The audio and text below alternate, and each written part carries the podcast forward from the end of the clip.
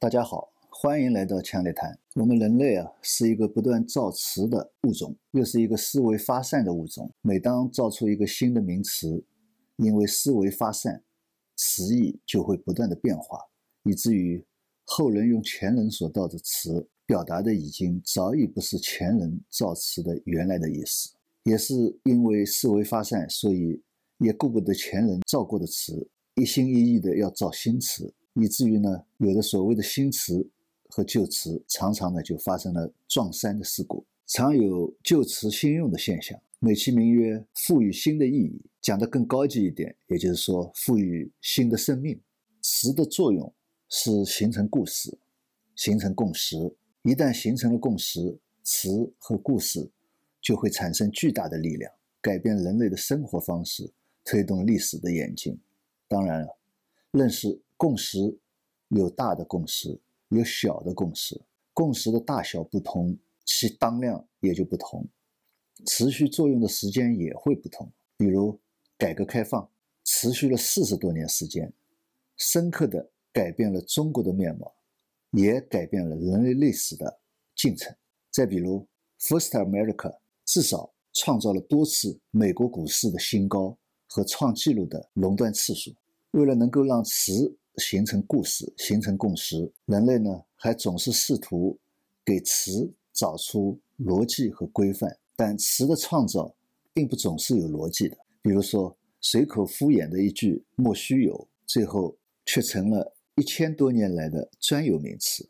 有许多挖空心思创造的名词，又往往是疏忽而过，掀不起涟漪。最近几年又有了新的名词，比如第四产业。这个名词呢，据说是指一些自身并不怎么赚钱，但是呢，对其他行业的发展有帮助效用的，而且呢，有一定公共品性质的行业，比如情报收集与分析、产品研究与开发、咨询业务、教育等等。它的特征呢，是公共产品和私人产品的产业基础，还定义是用户体验产品。但是我觉得这个定义有点莫名其妙，应该讲三次产业的分类。第一产业、第二产业的分类相对是比较清楚的，第三产业呢是个大杂烩，所有第一产业、第二产业以外的产业都被划进了第三产业，还进行了归类，叫服务业。仔细想起来，这个分类还算过得去，但是呢，总还是有许多模糊的地方。你比如说，服装厂毫无疑问应该是第二产业，它生产服装，但是路边的裁缝店呢？你算它是服务业还是第二产业？再比如以前那些上门做衣服的裁缝，算是第三产业还是第二产业？服务业是不是可以这样来定义？它是为实现第一产业和第二产业的产品的使用价值，以及为人们生活服务提供方便的行业，但是好像又不是很确定。你比如说书店吧，是服务业，它出售的是印刷厂的产品书。那么书的使用价值是什么呢？如果是让人们认字或者在书页上书写，那么这是书印刷厂产品的使用价值。但如果这个书是小说、诗歌、绘画、书法，这些又不是印刷厂的产品，这使用价值好像也不是书这个产品所能够涵盖的。那么现在又出现了一种行业，叫电竞行业，它是一个行业，还是一项娱乐活动？娱乐行业。是消费者花钱去娱乐，但是呢，电竞呢却是一个赚钱的行当。它是服务业吗？它为谁服务呢？服务业的内容确实太复杂，也有必要进一步细分。那么说到第四产业的特征，也就是所谓的公共性，那就更加的难以来鉴定。公路具有公共性的特征，银行也具有公共性的特征，邮政也具有公共性的特征，还有电信。也是具有公共性的特征。那么，创造第四产业这个名词的人似乎没有把这些行业归入到第四产业的打算。还有，比如说物流行业、互联网平台、快递小哥、加油站等等。当然，还有交警、消防、城管，是不是也可以归入到第四产业呢？研究第四产业的专家特别提到了信息收集、情报分析，并且呢，因为信息收集和情报分析呢，又把第四产业定义为。信息产业，因为信息产业呢又往前推进一步，也就是说，是以计算机为基础技术的知识性产业了。实际上呢，信息产业、信息经济、知识经济、知识知识产业是一组上世纪七八十年代计算机技术发展起来以后曾经被热炒过的名词。在中国，甚至还为知识经济这个“知”是资历的“知”还是知识分子的“知”，为了这个还有过一番争论。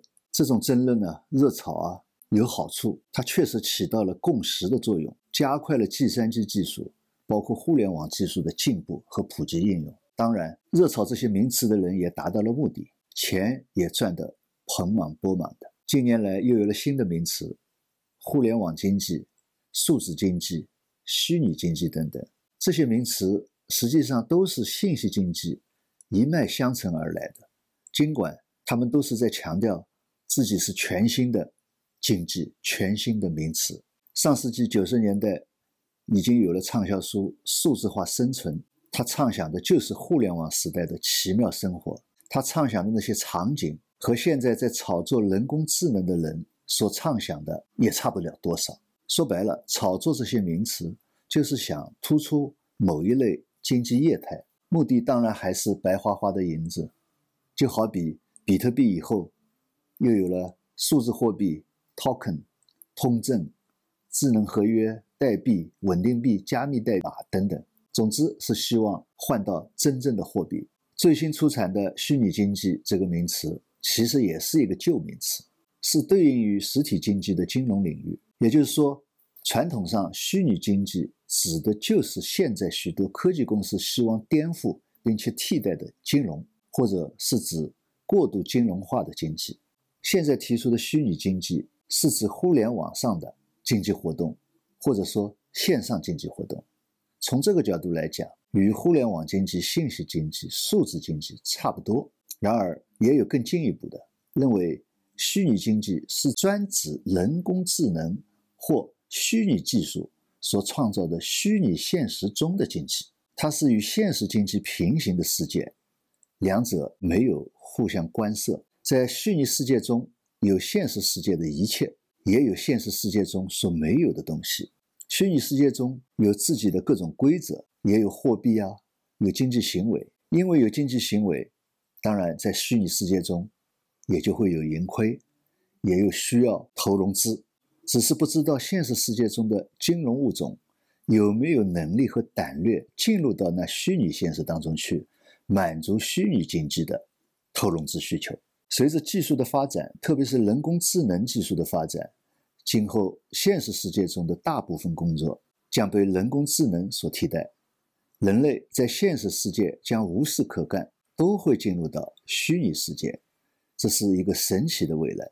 传统金融如果不思进取，不能融入虚拟经济，一定是会被抛弃的物种。我比较纳闷，现实中的人却生活在虚拟世界中，吃喝拉撒如何处置？有道是，以后因为技术的发展、社会的进步，人类现实生活所需要都会有福利解决了。除了吃喝拉撒睡，其他时间就都在虚拟世界中了。在那里可以做什么呢？据说可以种地啊，打仗啊。打怪兽、斗地主啊，现实世界中有的，虚拟世界中一样都不缺。还可以和古人、和名人、和自己已故的亲属进行交流、对话等等，而这些是现实世界做不到的。人可以在那里创造一切自己想要创造的东西。当人的物质需求得到满足以后，需要更多的满足精神需求，虚拟世界现实就可以充分满足。人的精神性需求，但是虚拟世界也是人创造的，是啊。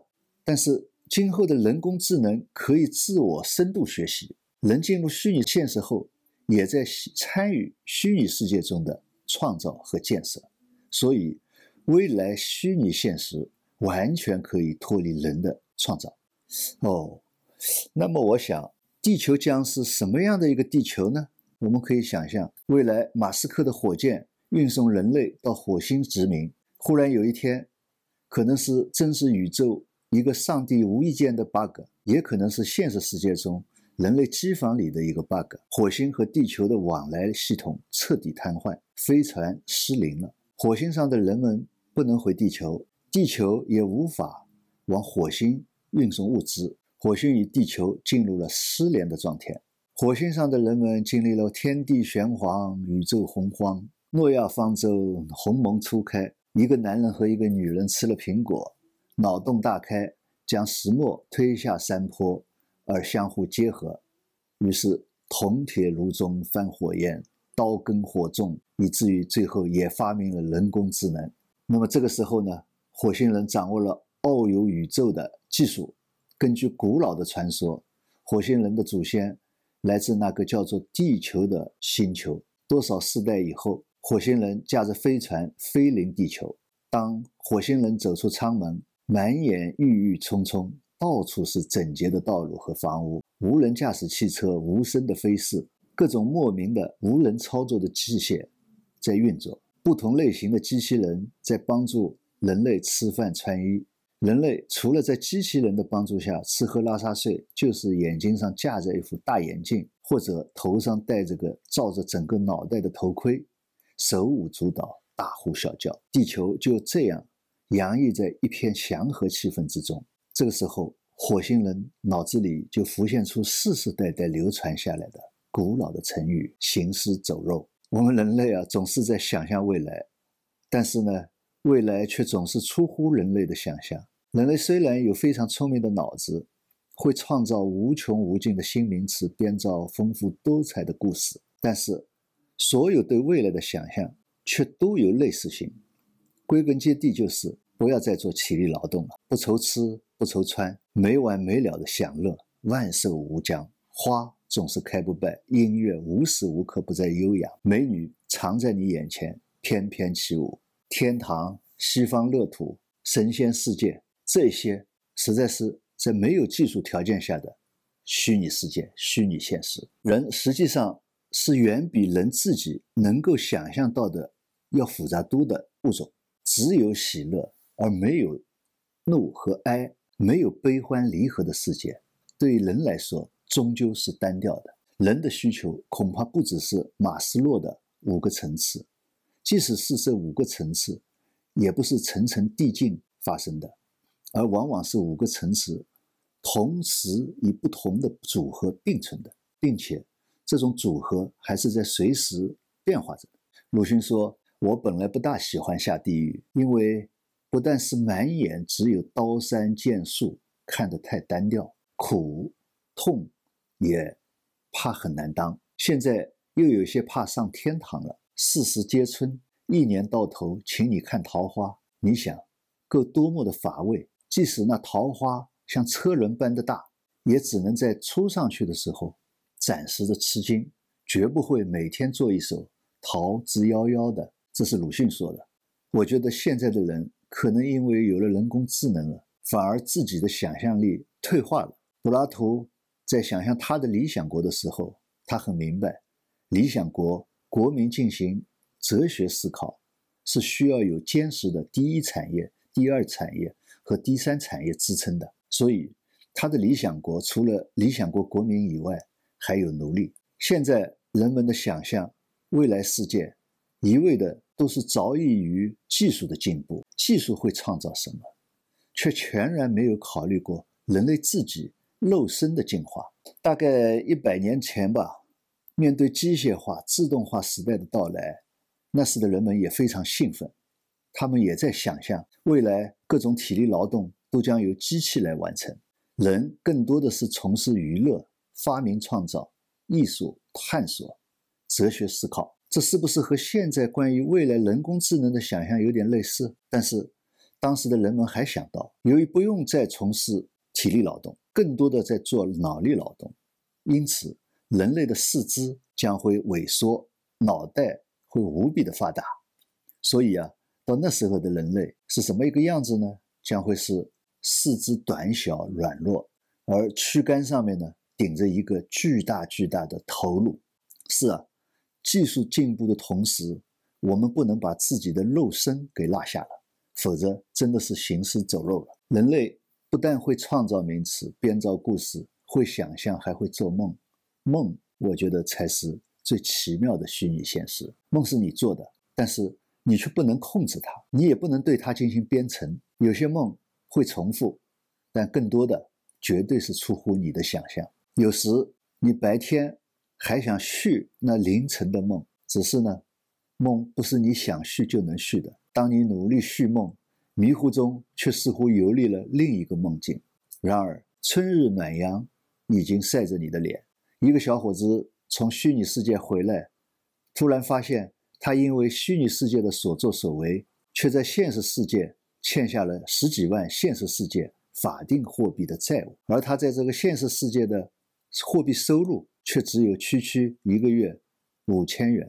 梦醒时分，看来在现实世界中用“第四产业”这个词来表述人工智能技术创造虚拟现实所形成的生态，不是很恰当，至少没有形成共识讲故事的能级，赋予旧词以新的生命，用虚拟经济。看来还是比较恰当的。不过，这样的虚拟经济还是有广义和狭义之分。狭义的虚拟经济，就是人工智能技术创造的虚拟世界中的经济活动；广义的虚拟经济，包括投资创造虚拟现实技术的经济活动，就是投资技术的经济活动；还有投资技支撑虚拟世界的现实世界中那些设备系统。